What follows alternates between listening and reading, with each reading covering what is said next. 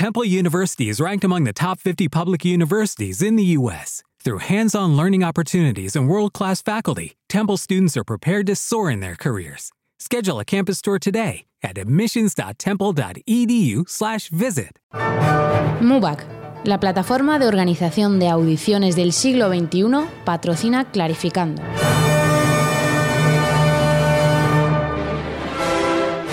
Clarificando.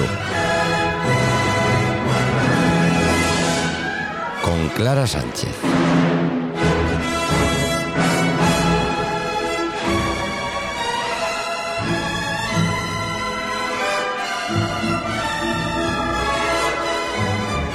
Y vamos a hablar de audiciones de orquesta con Clara Sánchez en Clarificando. Clara, muy buenos días. Muy buenos días, Mario, ¿qué tal? Muy bien, ¿y tú? ¿Todo bien? ¿El descanso? ¿Todo? Todo bien, todo bien. Y además ya sabes que en esta temporada estamos muy viajeros. Hemos hecho varias entrevistas a músicos que viven en Suecia, en Alemania, en diciembre. Hablábamos con Rob Nopper, percusionista solista del Met y creador de Audition Hacker Academy, que nos atendía desde Nueva York. Y hoy volvemos a cruzar el charco. Pero en esta ocasión vamos a hablar con un músico español que lleva varios años en Estados Unidos y creo que nos puede explicar muy bien qué oportunidades brinda este país para los músicos que quieran dedicarse a tocar en orquesta. Leyendo su currículum eh, ya podemos observar algunas diferencias con el que un músico presentaría en España. Y podría leerlo en inglés, Mario, porque ya dijimos hace unos programas que el que esté interesado en hacer audiciones fuera de nuestro país debe conocer muy bien este idioma. Totalmente.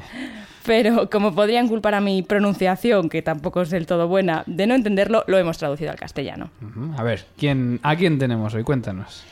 Guillermo García Cuesta nació en Avilés, España, una ciudad ligada a la metalurgia y curiosamente Guillermo se inclinó por un instrumento de viento metal. Desde la temporada 2018-2019 formará parte de la agrupación The Orchestra Now. Antes ha tocado en orquestas como la Palm Beach Symphony, Florida Grand Opera o aquí en España la Oviedo Filarmonía. Estudió su máster en el Link Conservatory con el profesor Mac Rees y eh, su diplomatura en el Bard Conservatory. Desde 2016, Guillermo es profesor e intérprete en Lucer Music Center. Guillermo es un apasionado de la montaña, hobby que ha practicado con frecuencia en su lugar de origen, Asturias. Bueno, pues habrá que preguntarle a él en qué momento decide meter estos datos que efectivamente no leemos nunca en un currículum en España, ¿no? Eso es, creo que lo tenemos ya por ahí. Hola, Guillermo. Hola, buenos días. ¿Qué tal? ¿Cómo estás? Bien, bien, muy bien. ¿Todo bien por ahí? Todo bien al otro lado del charco. ¿Por qué decidiste irte a Estados Unidos para desarrollar tu carrera de trompetista? Cuéntanos. Bueno, fue un poco una casualidad. Yo tenía un amigo que estaba en, un, en la orquesta de, un, de, un de una compañía de danza china que tienen orquesta y él me dijo que necesitaban un trompete y que iban a hacer audiciones y bueno, hice la audición y me vine para acá. Y ese fue mi primer contacto. Estuve con ellos como un año por aquí. Y conocí gente ahí que me dijo que había becas en universidades que podían ser interesantes para, para mí. Y ahí ya te planteas, bueno, pues estas becas mm, pueden ayudarme porque tu objetivo, me imagino, era ser músico de orquesta, tocar, vivir de tocar la trompeta. Eh, ¿Cómo accedes a este sistema? ¿Qué hay que hacer para acceder a estas becas? ¿Y qué beneficios te, aportan? Sí, eso fue casi lo más difícil porque yo en ese momento yo, volví a España y, y estuve casi un año entero preparando preparando las audiciones para escuelas, buscando qué escuelas tenían beca, scholarship en inglés, qué, escuelas me podían dar, me podía salir gratis estudiar, porque aquí estudiar es carísimo, pero algunas universidades tienen para tienen eso, ¿no? Becas para que no te cueste dinero, incluso te pueden pagar. O dar alojamiento y comida, como fue el caso mío cuando fui a hacer el máster. Entonces hice un proceso de, de investigar y de mandar muchos emails a profesores. Y, eso todo, al que esté interesado, eso todo hay que hacerlo antes del 1 de noviembre. No, el 1 de diciembre, perdón. Antes del 1 de diciembre para irte al curso siguiente, ¿no? A estudiar el curso siguiente. Por ejemplo, este año, antes del 1 de noviembre del 2018, tendría la persona que estuviese interesada que hacer todos los trámites de papeleo y tal para estudiar en el curso siguiente, el, el 19-20, ¿no? Exacto, y hay que mandar un montón de papeleo, homologar los títulos, traducciones, eso es un horror. Eso es un horror, pero bueno, yo creo, a mí, a mí me salió bien. Merece la pena, ¿no? Sí, yo estoy contento. Y eso, bueno, me imagino que es meterse en Internet, navegar un poco, eh, investigar las diferentes universidades, qué tipo de scholarships, de becas hay, y bueno, y mandar emails. Y luego te piden algún vídeo, algún tipo de audición, o es el mandar el currículum y ya seleccionan así. Sí, sí, sí, piden, piden. Bueno, según la escuela, cada escuela piden cosas diferentes, pero suelen pedir un vídeo y de ahí te invitan a una audición o no. Entonces yo a mí me tocó, bueno, si vienes a la audición en vivo tienes más posibilidades, lógicamente. Entonces yo con el dinero que había ahorrado cuando estuve con la compañía de danza esta, pues de ahí... Pudiste ir a vino, un mes, vino un mes entero y estuve haciendo audiciones, se hice en seis sitios. Y ya luego pues eh, elegiste, ¿no? A, qué universidad ir y, volviste ya para estudiar. Eh, luego los trámites para estar allí viviendo, eh, me imagino que es un visado de estudiante, pero ¿qué condiciones hay? ¿Por cuánto tiempo puedes tener este visado? ¿Cómo funciona? Ok, sí, e-, esa es otra cosa importante que la gente tiene. Bueno, no sé si en todos los estados es igual, pero yo primero fui a Florida y ahí el primer año que llega uno con el visado de estudiante, que es un F1, se llama F1. Ese año uno no puede trabajar en, nada. Entonces yo tenía suerte que, que, yo la beca que me daban era que yo no pagaba por estudiar y ellos me daban alojamiento y comida. Entonces no, tenía gastos. pero, no pero no tenía manera de tener ingresos. Vale, es un primer año, digamos, un poco de transición. solo puedes tener ingresos si trabajas en la universidad y me, por suerte me salieron dos alumnos para, para dar en lo que llaman el preparatorio school y de ahí tenía yo un poquito de dinero, pero... Y luego a partir del primer año sí se puede trabajar fuera en, trabajos que estén relacionados con, lo que uno está estudiando, en este caso la música. Vale, y luego este segundo visado te, te sirve hasta que finalices tus estudios, te abre puertas para luego poder quedarte allí a trabajar. Para quedarse a trabajar es complicado, hay que, hay que solicitar un, lo llaman OPT, y eso dura un año. Y después de eso es un misterio, así que no sé, cada uno, la verdad que no está claro, yo no sabría qué decir. Bueno, ¿qué importancia tiene la práctica orquestal en los planes educativos musicales de Estados Unidos? ¿Qué te ha aportado a ti? Bueno, yo vi que allí, bueno, ¿qué quiero decir? Aquí se enfocan mucho más hacia eso. Hay una, por ejemplo, hay una asignatura en, las dos escuelas en las que yo estuve. Hay una asignatura que es eh, lo llaman brass class o rap class, que es en el otro lado era solo el metal y se va, se tocan pues diferentes obras del repertorio estándar y viene un profesor y te dice cómo se toca eso en la orquesta y, y trabajan en el estilo de esa obra en particular, si es una sinfonía o lo que sea, ¿no? Es profundizar un poco más en el repertorio orquestal, ¿no? Sí, hacen más seccionales y está más enfocado todo eso y el trabajo técnico es enfocado hacia la orquesta más que... Más que en España.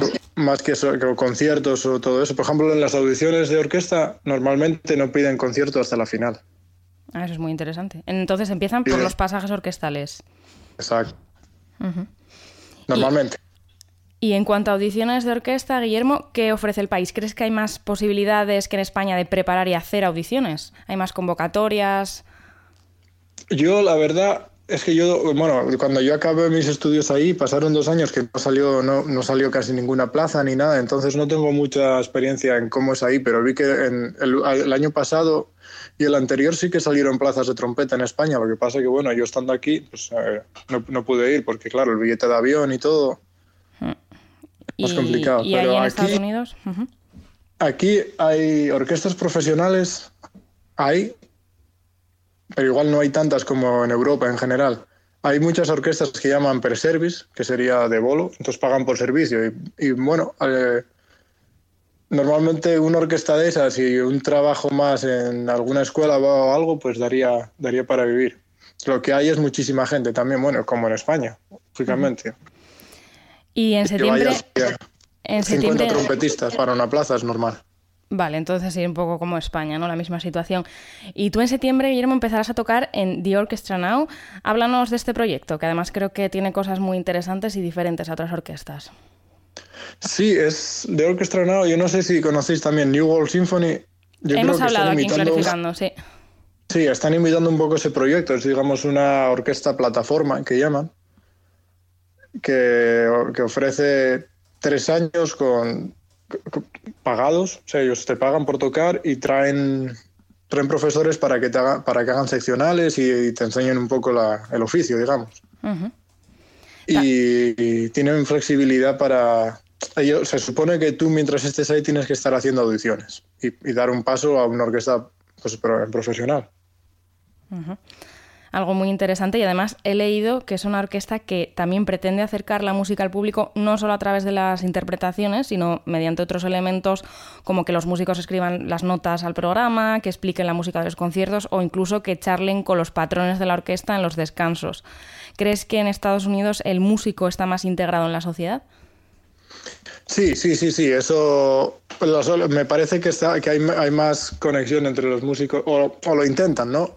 Lo entre el, músico de la orquesta y el público. Yo, cuando, por ejemplo, escuché una vez eh, Colorado Symphony y me llamó la atención que no te suena una megafonía con la primera de Brahms, como en el auditorio de Oviedo, diciendo que apagas el teléfono.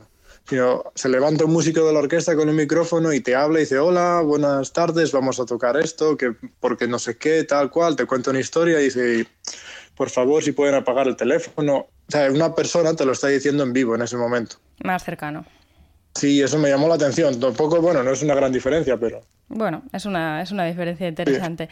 Bueno, yo ya mi última pregunta, antes de pasarle el turno a Mario, Guillermo, es ¿por qué recomendarías a un músico español a, adentrarse en esta aventura, a hacer todo ese papeleo, a pasar por esas audiciones para eh, buscar vivir la aventura americana?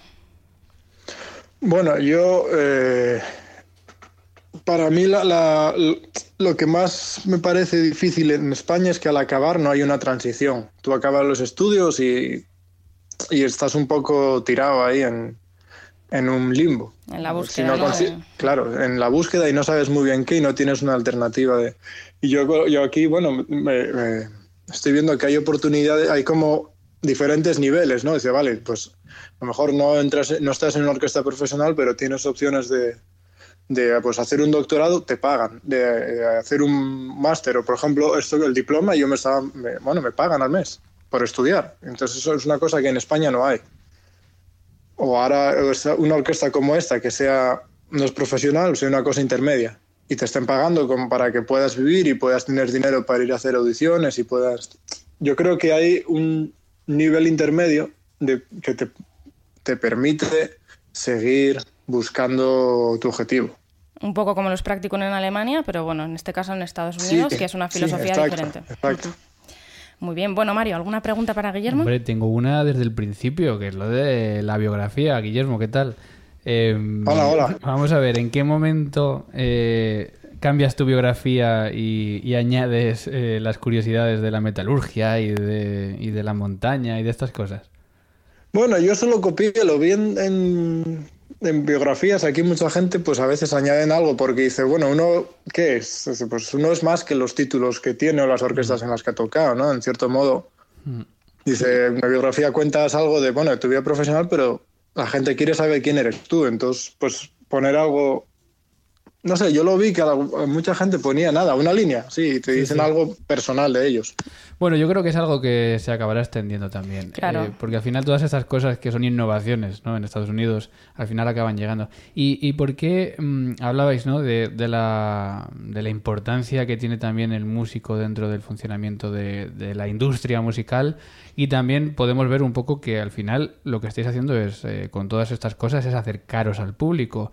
Eh, ¿Por qué crees que en Estados Unidos mm, os estáis, y te podemos incluir, eh, digamos, eh, estáis trabajando más en este aspecto que a lo mejor estamos haciendo en, España? ¿Crees que es por un poco el sistema de orquestas que, que tienen que autofinanciarse con público y con, y con mecenas y este tipo de cosas? Sí, bueno, dos cosas. Primero, ellos están bastante preocupados porque, bueno, como todos sabemos, en, España y aquí también, el, público que va a conciertos de música clásica es una población bastante envejecida. Que en realidad tiene sentido porque, bueno, es una música pues más en apariencia tranquila, ¿no? pero entonces aquí, aquí hay una preocupación de eso y digamos que están investigando bastante en cómo pueden hacer ampliar el público, ¿no? Eso por un lado. Y luego sí, el sistema de que ellos se tienen que financiar ellos mismos, eso es importante, pero lo que es importante es la ley de mecenazgo que tienen aquí, que para las... Si uno hace una donación a una orquesta, aquí hay mucha gente muy rica. Entonces, eso les desgraba Hacienda. Pagan, les quitan de pagar impuestos y ellos están colaborando como eh, donantes, como, como sí, es la ley de una orquesta. La ley que estamos pidiendo en España desde hace tiempo y que lo que hace es que tú, digamos, decides dónde envías tus impuestos. Eh, y si quieres enviarlos a una orquesta, pues, pues los envías. Eh, o sea, no es, que en la declaración de la renta decidas, pero que como te grabas esta cantidad es porque la estás dedicando, digamos, a, una institución que, te interesa. Que te interesa, efectivamente. Bueno, pues muy interesante. Sí, muchas gracias Guillermo por atendernos en Clásica FM Radio desde el estado de Nueva York. Te mandamos un fuerte abrazo y te deseamos que sigas disfrutando y aprendiendo al otro lado del charco. Bueno, muchas gracias, muchas gracias por invitarme, un honor. Bueno, gracias Guillermo y gracias Clara. Gracias, saludos.